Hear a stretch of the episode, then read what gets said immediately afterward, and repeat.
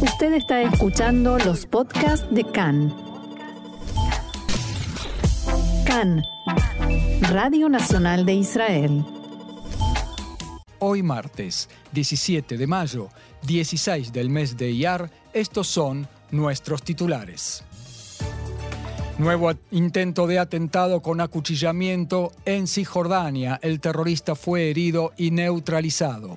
Seis policías heridos en choques violentos en el funeral de un palestino que murió de sus heridas a raíz de los disturbios en el Monte del Templo el mes pasado. Virulentos intercambios en la Knesset entre el primer ministro Bennett y el jefe de la oposición Netanyahu.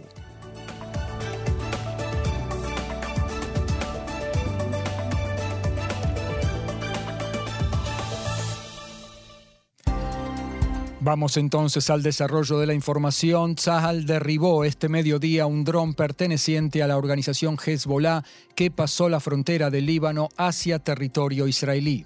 El portavoz de Tzahal dijo que unidades de control aéreo siguieron el trayecto del dron desde el momento en que fue detectado. En la mañana de hoy, un palestino intentó apuñalar a un soldado israelí cerca de la plaza Samaria entre Hawara y Naplusa. Tzahal informó en un comunicado que un terrorista armado con un cuchillo comenzó a correr hacia los soldados que custodiaban el área de la Brigada Regional de Samaria. Los efectivos respondieron con disparos. El ejército informó que el atacante fue neutralizado y sufrió heridas en la parte inferior del cuerpo.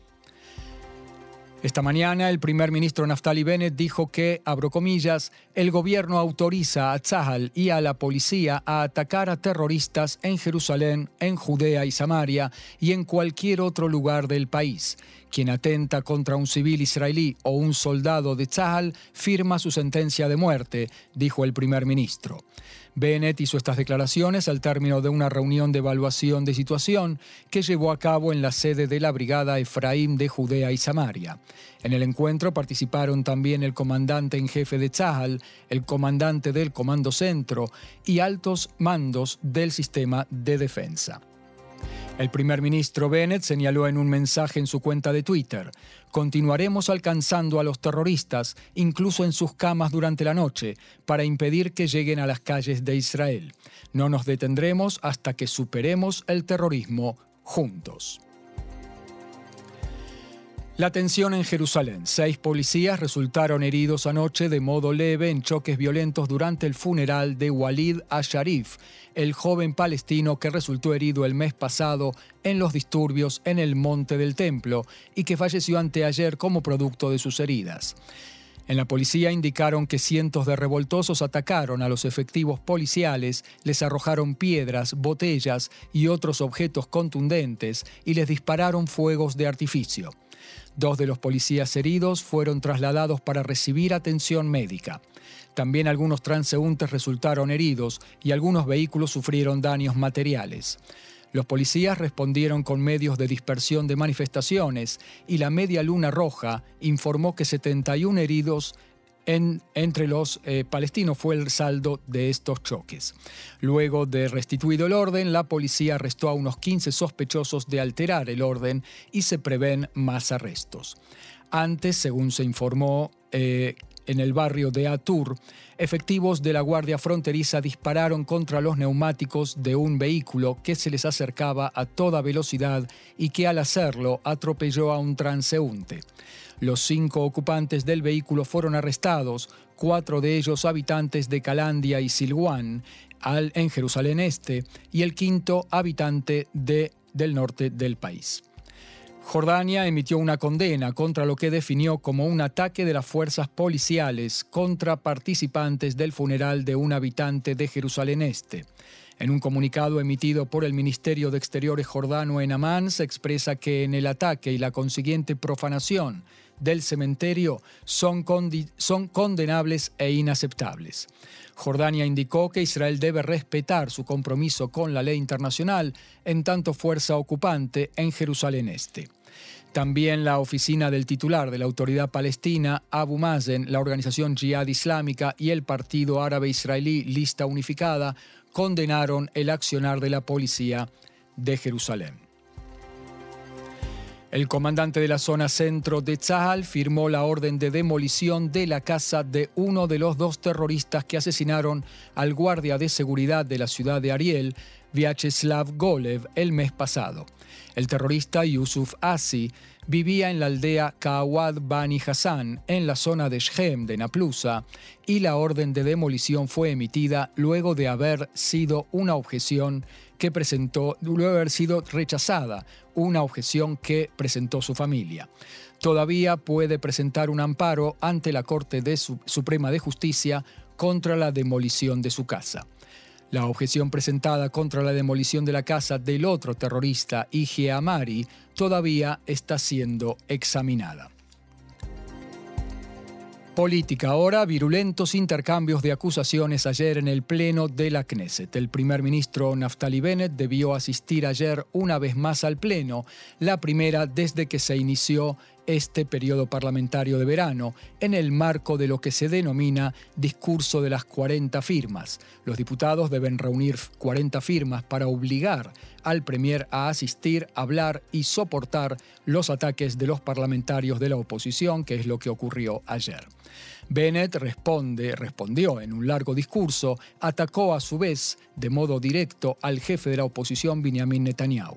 En determinado momento, Netanyahu le pidió a sus diputados no molestar a Bennett, permitirle completar alguna frase. En suma, los discursos tanto de Bennett como de Netanyahu fueron sumamente agresivos. Este era el clima y así se escuchaba ayer.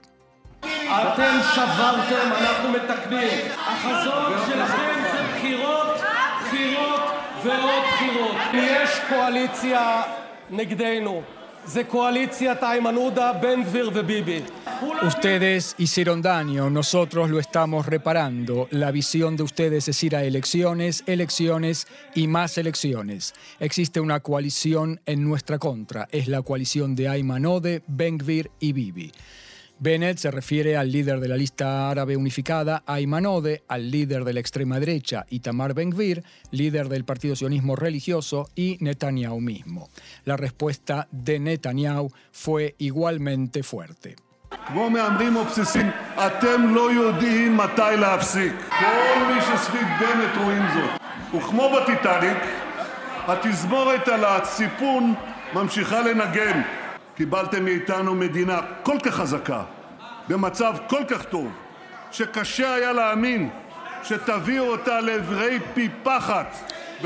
Como apostadores obsesivos, ustedes no saben cuánto detenerse, todo el entorno de Bennett lo ve.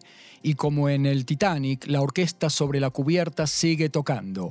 Les dejamos un país tan fuerte, en una situación tan buena, que costaba creer que lo arruinarían en tan poco tiempo. Y mientras todo esto sucede, Naftali Bennett continúa intentando recuperar las riendas de su partido después de la enorme crisis provocada por la retirada de Edith Silman de la coalición. Ayer tuvo lugar un incidente inusual cuando Bennett echa a Silman de la reunión de la bancada de Yemina y le dice que no tiene lugar allí e incluso le pregunta, dígame, ¿usted no está haciendo un tremendo papelón al asistir a esta reunión después de oponerse incluso al nombramiento de Matan Kahana como ministro de culto? En diálogos privados, incluso, Bennett insinúa la posibilidad de expulsar a Silman del partido Yemina y dice, no dejaré que continúe esta situación. Se trata de una serie de medidas que toma Bennett eh, que toma Bennett con el objeto de mostrarle al resto de sus diputados que la casa tiene dueño. Recordemos, esto ocurre luego de meses de descuidar la dirección del partido y ahora lo hace de un modo enérgico. Algunos analistas lo calificaron de demasiado agresivo. Atención con esta noticia para terminar. Se anulan del todo las restricciones por coronavirus. La obligación de utilizar barbijo o mascarilla en los vuelos a y desde Israel será anulada este domingo a la medianoche. Así lo acordaron altos funcionarios del Ministerio de Salud. Ello estará sujeto a la aprobación de la Knesset. Asimismo, desde este sábado no se harán más pruebas PCR a la entrada a Israel ni para ciudadanos israelíes ni para extranjeros.